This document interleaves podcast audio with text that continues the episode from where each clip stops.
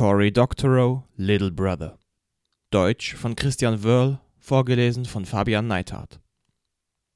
Kapitel 15 Ich blockte über die Pressekonferenz, noch bevor ich die Einladungen an die Presse rausschickte. Es war klar, dass all diese Schreiberlinge mich zu einem Führer oder General oder oberstem Guerillakommandeur hochstilisieren wollten.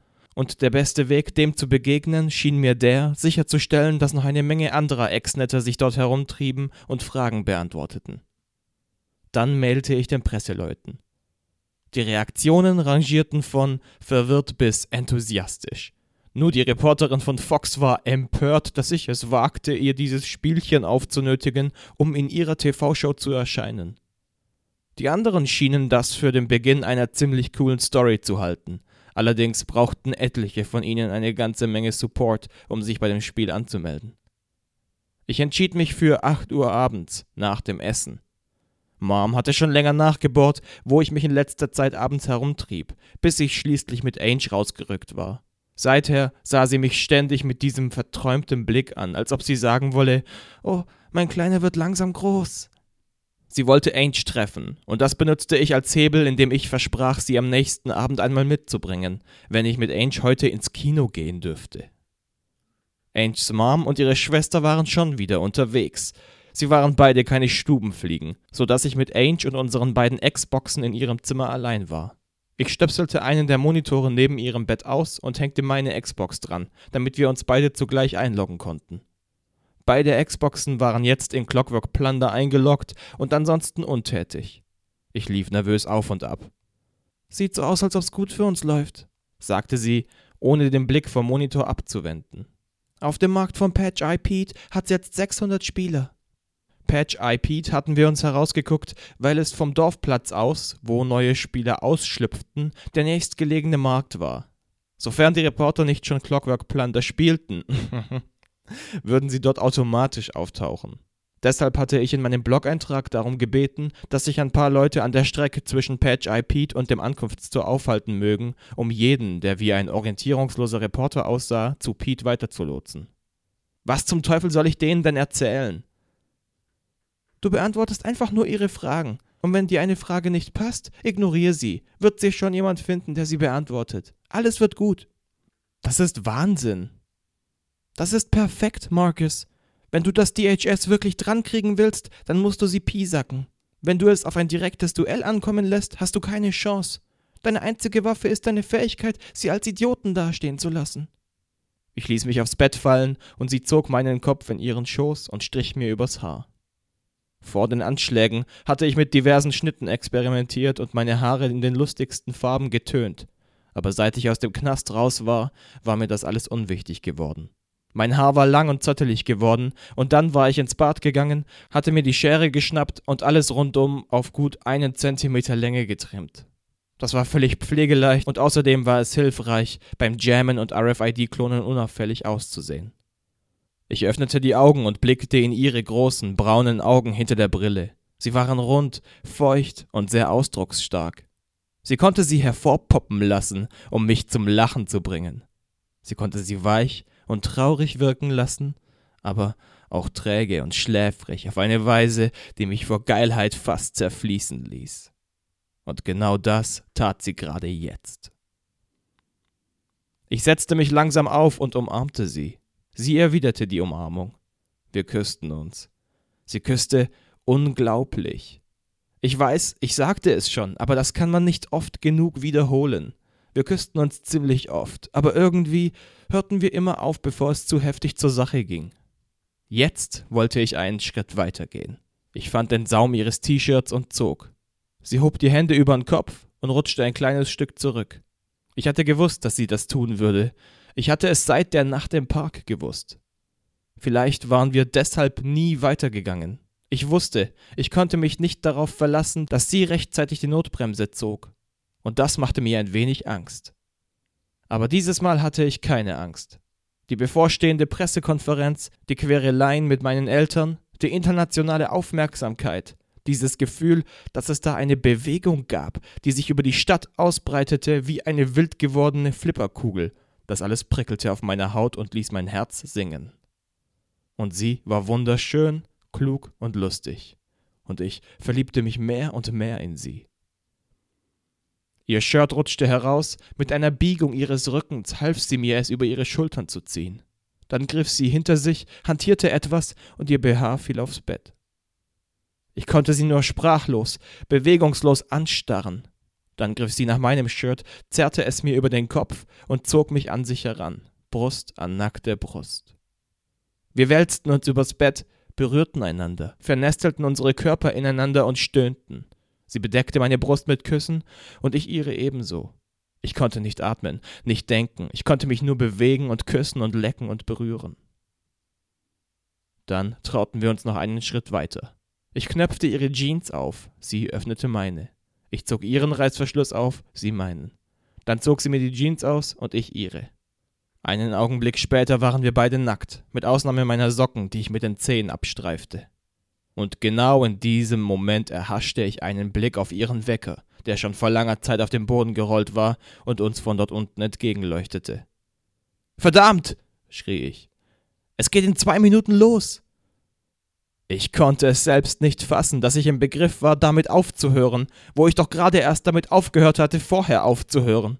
Ich mein, hätte man mich gefragt, Marcus, du wirst gleich zum allerersten Mal in deinem Leben mit einem Mädchen ins Bett gehen. Würde es dich stören, wenn ich im gleichen Raum diese Atombombe zündete? Dann wäre meine Antwort ein beherztes, eindeutiges Nein gewesen.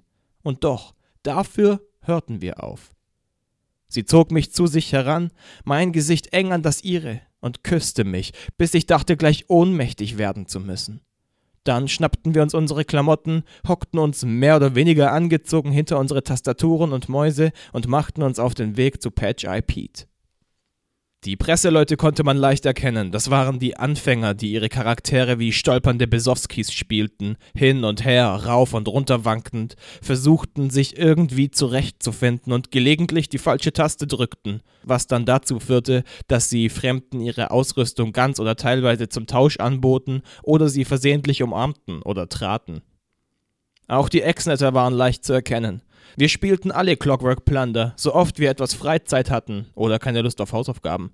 Und wir hatten ziemlich ausgefuchste Charaktere mit coolen Waffen und Sprengsätzen an den Schlüsseln hinten am Rücken, die jedem eine Ladung verpassen würden, der versuchte, uns die Schlüssel zu mopsen und uns leerlaufen zu lassen. Als ich auftauchte, erschien eine Systemstatusmeldung. Mickey hat Page Pete betreten. Willkommen, Swabby, hier gibt es gute Ware für fette Beute.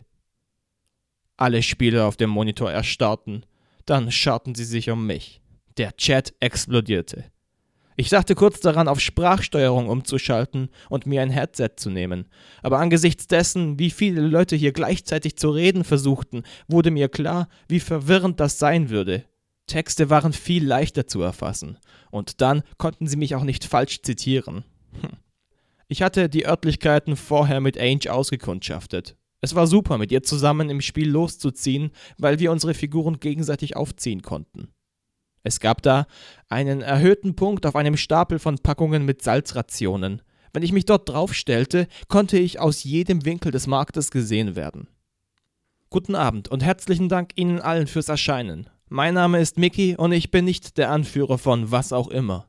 Überall um sie herum sind andere Ex-Netter, die ebenso viel wie ich darüber zu sagen haben, warum wir hier sind.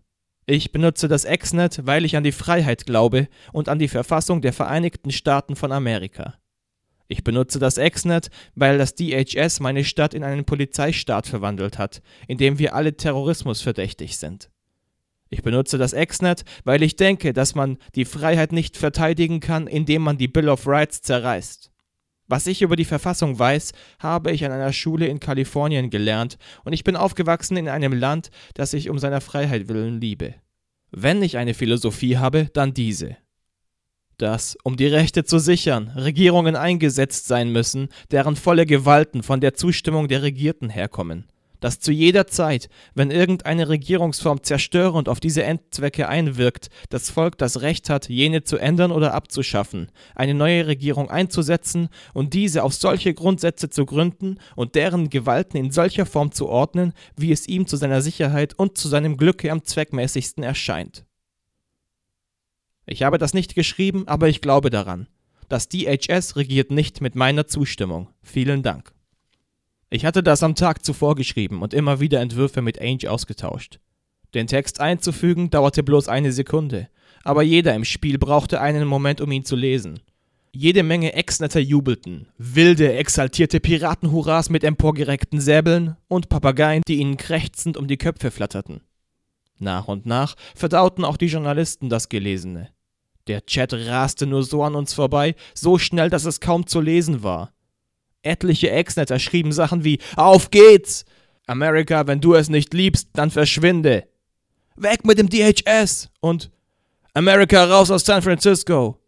Alles Slogans, die in der Exnet-Blogosphäre angesagt waren.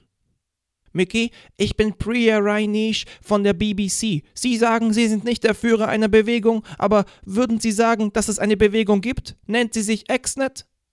Jede Menge Antworten. Manche Leute sagten nein, es gäbe keine Bewegung. Andere sagten ja, es gäbe eine. Und viele Leute kamen mit Vorschlägen dafür, wie sie sich nannte. Exnetter, kleine Brüder, kleine Schwestern und mein persönlicher Favorit, Vereinigte Staaten von Amerika. Sie liefen zu großer Form auf. Ich kümmerte mich erstmal nicht weiter, sondern überlegte mir eine eigene Antwort. Dann tippte ich. Ich schätze, das beantwortet Ihre Frage, nicht wahr? Möglicherweise gibt es eine oder auch mehrere Bewegungen und möglicherweise heißen sie Exnet oder auch nicht. Mickey, ich bin Doug Christensen von der Washington Internet Daily. Was sollte das DHS Ihrer Meinung nach tun, um einen weiteren Anschlag auf San Francisco zu verhindern, wenn das, was Sie jetzt tun, nicht erfolgreich ist? Weiteres Geschnatter. Viele Leute sagten, die Terroristen und die Regierung seien dasselbe, entweder wörtlich oder in dem Sinne, dass sie gleichermaßen böse seien. Andere behaupteten, die Regierung wisse, wie man Terroristen fange, bevorzuge es aber, es nicht zu tun, weil Kriegspräsidenten wiedergewählt würden. Ich weiß es nicht tippte ich schließlich. Ich weiß es wirklich nicht. Und ich stelle mir diese Frage wirklich oft, denn ich möchte nicht hochgejagt werden und ich möchte auch nicht, dass meine Stadt hochgejagt wird. Aber was ich weiß, ist dies. Wenn es der Job des DHS ist, unsere Sicherheit zu gewährleisten, dann versagt es kläglich. All der Budenzauber, den Sie hier veranstaltet haben, nichts davon würde einen Terroristen davon abhalten, die Brücke ein zweites Mal zu sprengen unsere Spuren durch die ganze Stadt verfolgen, unsere Freiheit beschneiden, uns dazu bringen, uns gegenseitig zu verdächtigen und uns gegeneinander auszuspielen, Andersdenkende als Verräter beschimpfen. Das Ziel von Terrorismus ist es, uns in Angst zu versetzen. Das DHS versetzt mich in Angst. Ich habe keinen Einfluss darauf, was die Terroristen mir antun, aber wenn dies ein freies Land ist, dann sollte ich zumindest ein Mitspracherecht darüber halten, was meine eigenen Polizisten mir antun dürfen. Ich sollte in der Lage sein, sie davon abzuhalten, mich zu terrorisieren. Ich weiß, dass das keine gute Antwort ist, tut mir leid. Was meinen Sie damit, wenn Sie sagen, dass das DHS Terroristen nicht aufhalten könnte? Woher wollen Sie das wissen? Wer sind Sie? Ich arbeite für den Sydney Morning Herald. Ich bin 17 Jahre alt und ich bin bestimmt kein Einserschüler oder sowas. Und trotzdem habe ich es fertiggebracht, ein Internet aufzubauen, das Sie nicht anzapfen können. Ich habe Methoden ausgetüftelt, ihre Personenverfolgungstechniken zu manipulieren. Ich kann unschuldige Menschen zu Verdächtigen und schuldige Menschen in ihren Augen zu Unschuldigen machen. Ich könnte Metall in ein Flugzeug schmuggeln oder eine Flugverbotsliste umgehen. Das alles habe ich herausgefunden, indem ich ins Internet geschaut und darüber nachgedacht habe. Wenn ich das kann, können Terroristen das auch. Man hat uns gesagt, dass man uns unsere Freiheit nimmt, um uns mehr Sicherheit zu geben. Fühlen Sie sich sicher? In Australien? Oh ja, doch. Alle Piraten lachten. Weitere Journalisten stellten Fragen. Einige waren freundlich, andere feindselig. Wenn ich müde wurde, reichte ich meine Tastatur an Ainge weiter und ließ sie für eine Weile Mickey sein. Ich hatte sowieso nicht mehr das Gefühl, dass Mickey und ich dieselbe Person waren. Mickey war ein Jugendlicher, der mit internationalen Journalisten sprach und eine Bewegung inspirierte. Marcus wurde zeitweise von der Schule verwiesen, stritt sich mit seinem Dad und fragte sich, ob er gut genug für seine rattenscharfe Freundin sei. Gegen elf Uhr hatte ich genug. Außerdem würden meine Eltern mich bald daheim erwarten. Ich lockte mich aus dem Spiel aus, Ange ebenso, und dann lagen wir für einen Moment bloß da. Ich nahm ihre Hand in meine und sie drückte sie fest. Wir umarmten uns. Sie küsste meinen Nacken und murmelte etwas. Was? Ich sagte, ich liebe dich, sagte sie. Soll ich's dir auch nochmal als Telegramm schicken? Wow. Überrascht dich das so sehr? Nein, es ist bloß, ich wollte gerade dasselbe sagen. Na klar, sagte sie und biss mir in die Nasenspitze. Ich habe das bloß noch nie gesagt, und solche Dinge brauchen etwas Vorlauf. Du hast es aber immer noch nicht gesagt. Glaub nicht, ich hätte das nicht bemerkt. Wir Mädchen nehmen es mit solchen Dingen sehr genau. Ich liebe dich, Ange Carvelli, sagte ich. Ich liebe dich auch, Marcus Yellow. Wir küssten uns und streichelten einander. Mein Atem wurde heftiger, ihrer auch. Da klopfte ihre Mutter an die Tür. Angela, ich denke, es ist an der Zeit, dass dein Freund sich auf den Weg nach Hause macht. Meinst du nicht auch? Ja, Mutter, sagte sie und schwang eine imaginäre Axt. Während ich meine Socken und Schuhe anzog, murmelte sie Sie werden sagen, diese Angela, sie war so ein gutes Mädchen. Wer hätte das gedacht? Immer war sie hinten im Garten und half ihrer Mutter, indem sie diese Axt schärfte. Ich lachte. Du glaubst gar nicht, wie gut du es hast. Es ist undenkbar, dass meine Leute uns in meinem Zimmer bis elf Uhr nachts allein lassen würden. Viertel vor zwölf, sagte sie mit Blick auf die Uhr. Mist, schrie ich und schnürte meine Schuhe. Geh, sagte sie, renn und sei frei. Schau in beide Richtungen, bevor du über die Straße gehst. Schreib, wenn du Arbeit findest. Halt bloß nicht noch einmal für eine Umarmung an. Und wenn du nicht bei zehn draußen bist, dann gibt's Ärger, mein Herr. Eins, zwei, drei. Ich brachte sie zum Schweigen, indem ich aufs Bett hüpfte, auf ihr landete und sie küsste, bis sie mit Zählen aufhörte. Zufrieden mit meinem Sieg stapfte ich mit der Xbox unterm Arm die Treppe runter. Ihre Mom stand unten an der Treppe. Wir waren uns erst ein paar Mal begegnet. Sie sah wie eine ältere, größere Variante von Ange aus, laut Ange war ihr Vater der kleinere, und trug Kontaktlinsen statt Brille. Sie schien mich vorläufig als einen netten Jungen eingestuft zu haben, und ich wusste das zu schätzen. Gute Nacht, Mrs. Carvelli. Gute Nacht, Mr. Yellow. Das war eins unserer kleinen Rituale, seit ich sie bei unserer ersten Begegnung als Mrs. Carvelli angesprochen hatte. Ich blieb ein wenig unbeholfen an der Tür stehen. Ja? fragte sie. Ähm, danke, dass ich hier sein darf. In unserem Haus sind Sie stets willkommen, junger Mann, sagte sie. Und danke für Ange, sagte ich dann und hasste es, wie platt es klang. Aber sie lächelte breit und umarmte mich kurz. Sehr gern geschehen, sagte sie. Während der ganzen Busfahrt heim dachte ich an die Pressekonferenz, an Ange, die sich nackt mit mir auf ihrem Bett wälzte, und an Anges Mutter, wie sie mich lächelnd nach draußen brachte. Meine Mom war wach geblieben, um auf mich zu warten. Sie fragte mich nach dem Film und ich erzählte ihr, was ich mir vorab aus der Besprechung im Bay Guardian zurechtgelegt hatte. Beim Einschlafen dachte ich nochmals an die Pressekonferenz. Ich war wirklich stolz darauf, wie es gelaufen war. Es war sehr cool gewesen, wie all diese Superjournalisten im Spiel aufgetaucht waren, wie sie mir zuhörten und all den Leuten, die dasselbe glaubten wie ich. Mit einem Lächeln auf den Lippen schlief ich ein. Ich hätte es besser wissen müssen. Exnet-Anführer, ich könnte Metall in ein Flugzeug schmuggeln. Das DHS regiert nicht mit meiner Zustimmung. Exnet Kids, USA raus aus San Francisco. Und das waren noch die guten Schlagzeilen. Jeder sandte mir Artikel zum Bloggen, aber das war das Letzte, was ich jetzt tun wollte. Irgendwie hatte ich's vergeigt. Irgendwie hatte ich es vergeigt. Die Presse war zu meiner Pressekonferenz gekommen und hatte den Eindruck gewonnen, dass wir Terroristen oder Terroristennachbildungen seien. Am schlimmsten war die Reporterin von Fox News, die offensichtlich doch noch aufgetaucht war und die uns einen zehnminütigen Kommentar widmete, in dem sie über unseren verbrecherischen Verrat sprach. Ihr Kommentar gipfelte in diesem Abschnitt, der in jedem Nachrichtenkanal, den ich fand, wiederholt wurde. Sie sagen, Sie haben keinen Namen. Ich habe einen für Sie. Nennen wir diese verdorbenen Kinder Al-Qaida. Sie erledigen die Arbeit der Terroristen an der Heimatfront. Wenn, nicht falls, sondern wenn Kalifornien noch einmal angegriffen wird, dann werden diese Kröten ebenso viel Schuld daran haben wie das Haus Saud. Führer der Antikriegsbewegung taten uns als Randerscheinung ab. Einer sagte sogar im Fernsehen, er glaube, dass wir eine Erfindung des DHS seien, um die Bewegung in Misskredit zu bringen. Das DHS hielt eine eigene Pressekonferenz ab, bei der angekündigt wurde, die Sicherheitsmaßnahmen in San Francisco zu verdoppeln. Sie zeigten einen RFID-Kloner und demonstrierten den Einsatz, wobei sie so taten, als ginge es dabei um Autodiebstahl, und warnten eindringlich vor jungen Menschen, die sich verdächtig verhielten, insbesondere wenn man ihre Hände nicht sehen konnte. Sie meinten es ernst.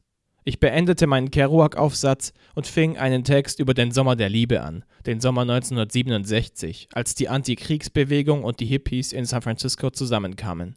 Die Gründer von Ben Jerry's, selbst alte Hippies, hatten ein Hippie-Museum im Hyde gegründet und es gab noch mehr Archive und Ausstellungen überall in der Stadt.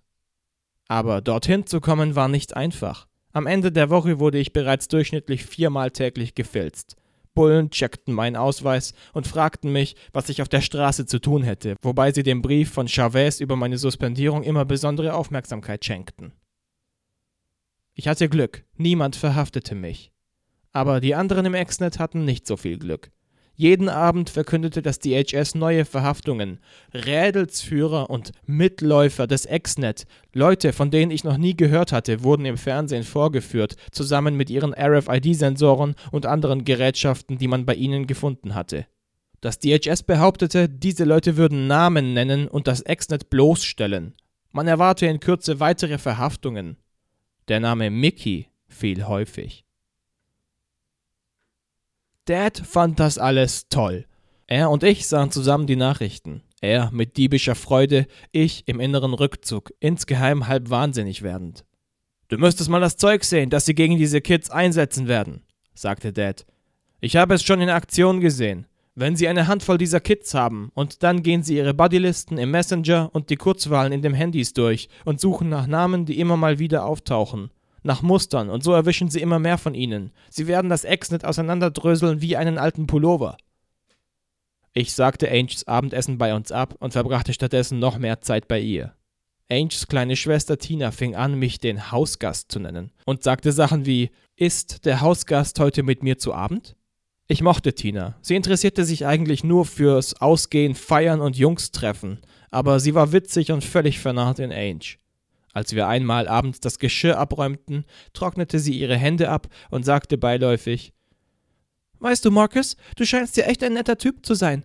Meine Schwester ist total in dich verknallt, und ich mag dich auch ganz gern. Aber ich muss dir eins sagen. Wenn du ihr das Herz brichst, dann erwische ich dich und stülp dir deinen eigenen Hodensack über den Kopf. Und das sieht nicht schön aus. Ich versicherte ihr, eher würde ich mir selbst meine Hoden über den Kopf ziehen, als Anges Herz zu brechen. Und sie nickte solange das mal klar ist. Deine Schwester ist ein bisschen bekloppt, sagte ich, als wir wieder auf Anges Bett lagen und Exnet-Blogs lasen. Viel was sonst machten wir nicht. Rumgammeln und Exnet lesen. Oh, hat sie die Sacknummer gebracht? Ich hasse es, wenn sie das macht. Weißt du, sie findet das Wort Hodensack einfach klasse. Nimm's nicht persönlich. Ich küsste sie und wir lasen weiter. Hör mal, sagte sie, die Polizei rechnet für dieses Wochenende mit 400 bis 600 Verhaftungen im Rahmen des, wie sie sagen, bislang größten abgestimmten Einsatzes gegen die Exnet-Dissidenten. Mir kam das Essen hoch. Wir müssen das abbrechen, sagte ich. Weißt du, dass es sogar Leute gibt, die jetzt noch mehr jammen, bloß um zu zeigen, dass sie sich nicht einschüchtern lassen? Ist das nicht völlig bescheuert? Ich finde, es ist mutig. Wir können es doch nicht zulassen, dass sie uns einschüchtern bis zur Unterwerfung. Wie bitte? Nein, Ange, nein. Wir können nicht zulassen, dass Hunderte von Leuten im Knast enden. Du warst nicht da. Ich schon. Und es ist schlimmer, als du denkst. Es ist sogar schlimmer, als du es dir vorstellen kannst. Ach, ich habe eine ziemlich lebhafte Fantasie. Hör damit auf, ja? Sei doch mal für einen Moment ernsthaft. Ich mach das nicht. Ich schicke keine Leute ins Gefängnis. Wenn ich das tue, dann bin ich genau der Typ, für den Van mich hält. Marcus, ich meine das ernst. Denkst du etwa, diese Jungs wissen nicht, dass sie möglicherweise ins Gefängnis kommen? Hey, die glauben an die Sache. Du glaubst doch auch dran. Du kannst ihnen ruhig zugestehen, dass sie wissen, was sie da tun. Sie brauchen dich nicht, um zu entscheiden, welches Risiko sie eingehen können und welches nicht. Es ist aber meine Verantwortung, weil sie damit aufhören, wenn ich es ihnen sage. Ich dachte, du bist nicht der Anführer. Bin ich auch nicht, natürlich nicht. Aber ich kann nichts dafür, dass sie sich zur Orientierung an mich halten. Und solange sie das tun, solange habe ich die Verantwortung, ihnen dabei zu helfen, in Sicherheit zu sein. Das verstehst du doch, oder? Ich verstehe nur, dass du bereit bist, beim ersten Anzeichen von Ärger die Kurve zu kratzen. Und ich glaube, du hast Angst, dass sie dahinter kommen, wer du bist. Ich glaube, du hast um dich selbst Angst. Das ist nicht fair, sagte ich, setzte mich auf und rückte ein Stück ab von ihr. Ach nein, wer hatte denn fast einen Herzinfarkt, als er glaubte, seine geheime Identität sei enttarnt? Das war was anderes. Jetzt geht's nicht um mich. Und das weißt du auch. Warum also benimmst du dich so? Warum benimmst du dich so? Warum bist du nicht mehr bereit, der Typ zu sein, der mutig genug war, dies alles anzufangen? Das hier ist nicht mutig, sondern selbstmörderisch. Billiges Schülertheater, Mickey. Nenn mich nicht so. Was, Mickey? Warum nicht, Mickey? Ich zog meine Schuhe an, schnappte meine Tasche und ging zu Fuß nach Hause. Warum ich nicht mehr jamme. Ich werde keinem von euch erzählen, was er tun soll, weil ich nicht euer Anführer bin, egal was die Fox News glauben. Aber ich werde euch erzählen, was ich vorhabe. Wenn ihr denkt, dass es das Richtige ist, dann macht ihr es ja vielleicht genauso. Ich jamme nicht. Diese Woche nicht, vielleicht auch nicht nächste Woche. Nicht, weil ich Angst habe, sondern weil ich klug genug bin zu wissen, dass ich in Freiheit mehr tun kann als im Knast. Die haben rausgefunden, wie sie unsere Taktik durchkreuzen können. Also müssen wir uns eine neue Taktik ausdenken. Es ist mir im Grunde egal, welche Taktik das ist, Hauptsache sie funktioniert. Es ist dumm, sich schnappen zu lassen. Es ist nur Jamming, wenn ihr damit durchkommt. Und es gibt noch einen Grund, nicht zu jammen. Wenn ihr geschnappt werdet, dann könnten sie mit eurer Hilfe eure Freunde schnappen, deren Freunde und die Freunde ihrer Freunde. Die könnten eure Freunde sogar hops nehmen, wenn die gar nicht im Exnet sind. Weil das DHS sich benimmt wie eine angeschossene Wildsau und es den Typen völlig egal ist, ob sie vielleicht einen Falschen geschnappt haben. Ich sage euch nicht, was ihr tun sollt. Aber das DHS ist dumm und wir sind klug. German beweist, dass sie nicht in der Lage sind, Terrorismus zu bekämpfen, weil es beweist, dass sie nicht mal eine Horde Jugendlicher aufhalten können. Wenn ihr geschnappt werdet, dann sieht es so aus, als ob die klüger sind als wir. Die sind nicht klüger als wir. Wir sind klüger als die. Lasst uns klug sein. Lasst uns Wege finden, sie zu jammen, egal wie viele trottelige Schläger sie in unserer Stadt auf Streife schicken. Ich postete es und ging ins Bett. Ich vermisste Ange. Ange und ich sprachen vier Tage lang nicht miteinander, das Wochenende inbegriffen, und dann war es wieder Zeit, in die Schule zu gehen. Eine Million Mal hatte ich sie fast angerufen, 1000 Mails und Instant Messengers nicht versendet. Jetzt war ich zurück im Gesellschaftskundekurs. Mrs. Anderson begrüßte mich mit wortreich sarkastischer Höflichkeit und fragte mich zuckersüß, wie mein Urlaub denn gewesen sei. Ich setzte mich hin und murmelte irgendetwas. Dabei konnte ich Charles kichern hören. In dieser Stunde ging es um Manifest Destiny, den Gedanken, dass Amerikaner dazu auserwählt seien, die ganze Welt zu erobern. Zumindest klang es in ihrer Darstellung so. Und sie schien mir zu versuchen, mich zu irgendwelchen Reaktionen zu provozieren, um mich wieder rauswerfen zu können. Ich spürte die Blicke der ganzen Klasse auf mir, und das erinnerte mich an Mickey und die Leute, die zu ihm aufschauten. Ich hatte es satt, dass man zu mir aufschaute. Ich vermisste Ange. Ich brachte den Rest des Tages hinter mich, ohne mir irgendwelche Kainszeichen einzuhandeln. Schätzungsweise sagte ich keine acht Worte. Endlich war es vorbei, und ich sauste zur Tür, zur Tor, raus zur blöden Mission und zu meinem dämlichen Zuhause. Ich war kaum zum Tor raus, als jemand in mich reinrannte. Es war ein junger Obdachloser, vielleicht mein Alter oder ein bisschen älter. Er trug einen langen, speckigen Mantel, Jeans wie Kartoffelsäcke und verwarzte Turnschuhe, die aussahen wie einmal durch den Häcksler gelaufen. Sein langes Haar hing ihm ins Gesicht und ein Zottelbart hing ihm bis runter in den Kragen eines völlig verblichenen Strickpullis. Das alles realisierte ich, während wir nebeneinander auf dem Bürgersteig lagen und die Leute an uns vorbeihasteten und komisch guckten. Sah so aus, als sei er in mich reingerannt, während er Valencia runterhastete, vermutlich von der Last seines Rucksacks gebeugt, der neben ihm auf dem Gehsteig lag, eng bedeckt mit geometrischen Kritzeleien mit Filzstift. Er setzte sich auf die Knie, wippte vor und zurück, als ob er betrunken war oder sich seinen Kopf gestoßen hatte. Sorry, Kumpel, sagte er. Hab dich nicht gesehen. Bist du verletzt? Ich setzte mich ebenfalls auf. Nichts fühlte sich verletzt an. Ah, nee, alles okay. Er stand auf und lächelte. Seine Zähne waren erschreckend weiß und ebenmäßig. Die hätten auch eine Anzeige für eine kieferorthopädische Klinik zieren können. Er streckte mir seine Hand entgegen, und sein Griff war kräftig und bestimmt. Tut mir echt leid. Auch seine Stimme war klar und aufgeweckt. Ich hätte erwartet, dass er klang wie einer dieser Besoffenen, die mit sich selbst sprachen, wenn sie nachts durch die Straßen der Mission wankten, aber er klang eher wie ein gut informierter Buchhändler. Kein Problem, sagte ich. Er streckte nochmals die Hand aus. Sepp. Marcus. Ein Vergnügen, Marcus, sagte er. Hoffe, ich renne mal wieder in dich rein. Lachend schnappte er seinen Rucksack, machte auf dem Absatz kehrt und eilte davon. Den Rest des Weges nach Hause lief ich wie benebelt vor mich hin. Mom saß am Küchentisch und wir plauderten über dies und jenes, gerade so, wie wir es immer getan hatten, bevor sich alles änderte. Ich ging rauf in mein Zimmer und ließ mich in meinen Stuhl fallen. Ausnahmsweise hatte ich keine Lust, mich ins Exnet einzuloggen. Das hatte ich schon heute früh vor der Schule getan und dabei festgestellt, dass mein Blog-Eintrag eine gigantische Kontroverse ausgelöst hatte zwischen Leuten, die sich meiner Meinung anschlossen und anderen, die ernsthaft angepisst waren davon, dass ich ihnen sagte, sie sollen ihren Lieblingssport aufgeben. Hier lagen noch 3000 Projekte rum aus der Zeit, bevor das alles angefangen hatte. Ich war dabei, eine Lochkamera aus Lego zu bauen und ich hatte ein bisschen mit Lenkdrachen Luftbildfotografie rumgespielt, indem ich eine alte Digitalkamera mit einem Auslöser aus Hüpfknete getunt hatte, der sich beim Start des Drachens ausdehnte, langsam zu seiner alten Form zurückfand und dabei die Kamera in gleichmäßigen Abständen auslöste. Außerdem war da noch ein Vakuumröhrenverstärker, den ich in eine prähistorische, verrostete und verbeulte Olivenöldose eingebaut hatte. Sobald das erledigt war, wollte ich eine Dockingstation für mein Handy einbauen und das Ganze um ein Set von 5.1 Surroundboxen aus Thunfischdosen erweitern. Ich schaute über meine Arbeitsplatte und griff mir schließlich die Lochkamera. Gewissenhaft Lego ineinander zu stecken, war heute genau mein Tempo.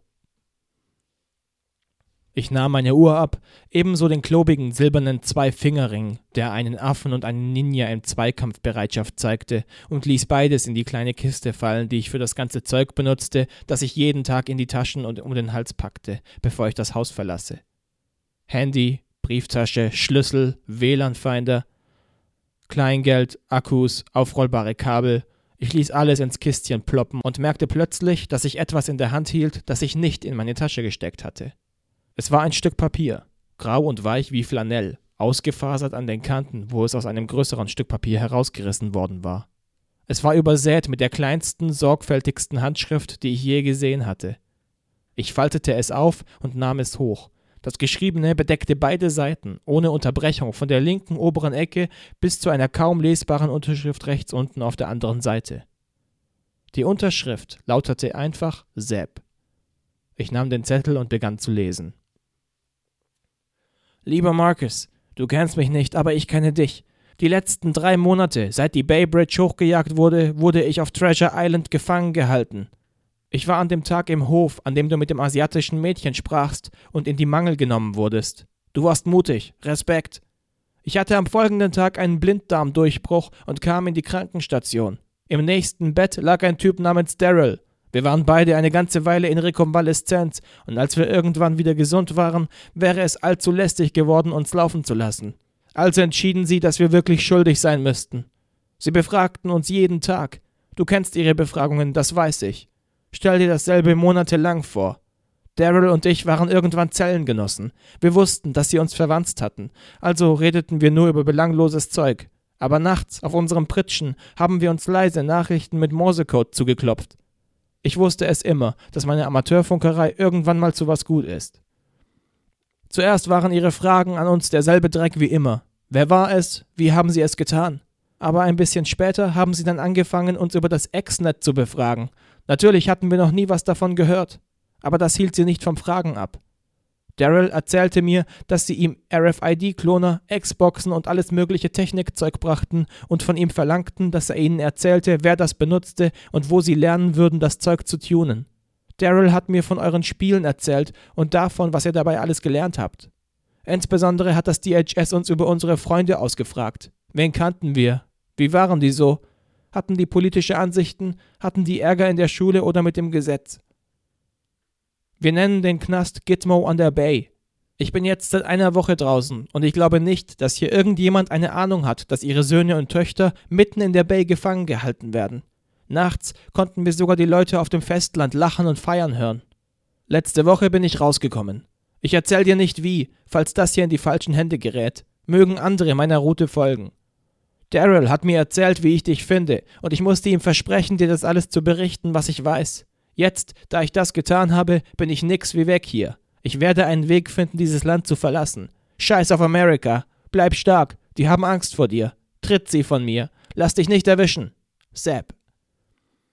Als ich mit der Nachricht fertig war, hatte ich Tränen in den Augen. Irgendwo auf meinem Schreibtisch hatte ich ein Einwegfeuerzeug, das ich manchmal benutzte, um die Isolierung von Kabel abzuschmelzen. Und ich kramte es hervor und hielt es an den Zettel. Ich wusste, ich schuldete es Sepp, ihn zu zerstören, um sicherzugehen, dass niemand sonst ihn jemals finden würde, um sie nicht auf seine Spur zu führen, wohin auch immer er jetzt ging. Ich hielt die Flamme und den Zettel, aber ich brachte es nicht über mich. Daryl, über all dem Zeug mit dem Exnet und Ainge und dem DHS hatte ich fast vergessen, dass es ihn gab. Er war zu einem Geist geworden, wie ein Jugendfreund, der jetzt weggezogen oder auf einem Austauschprogramm war.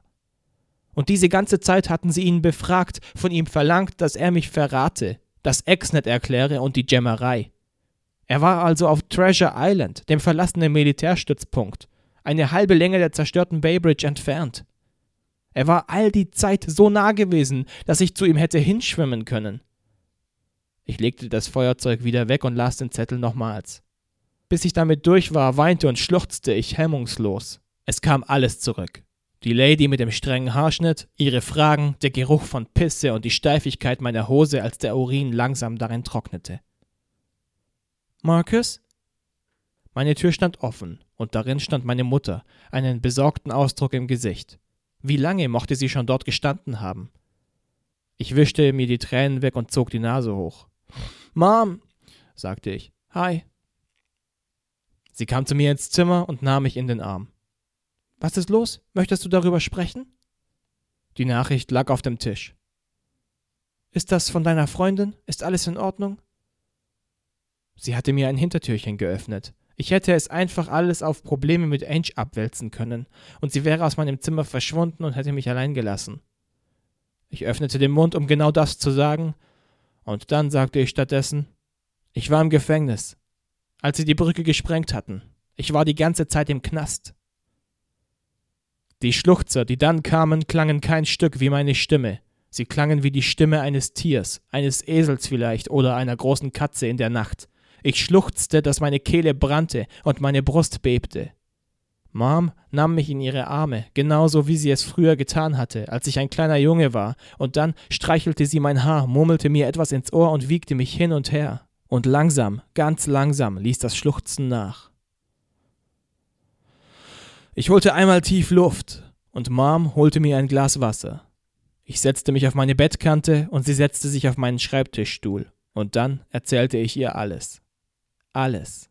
Naja, fast alles. Ende Kapitel 15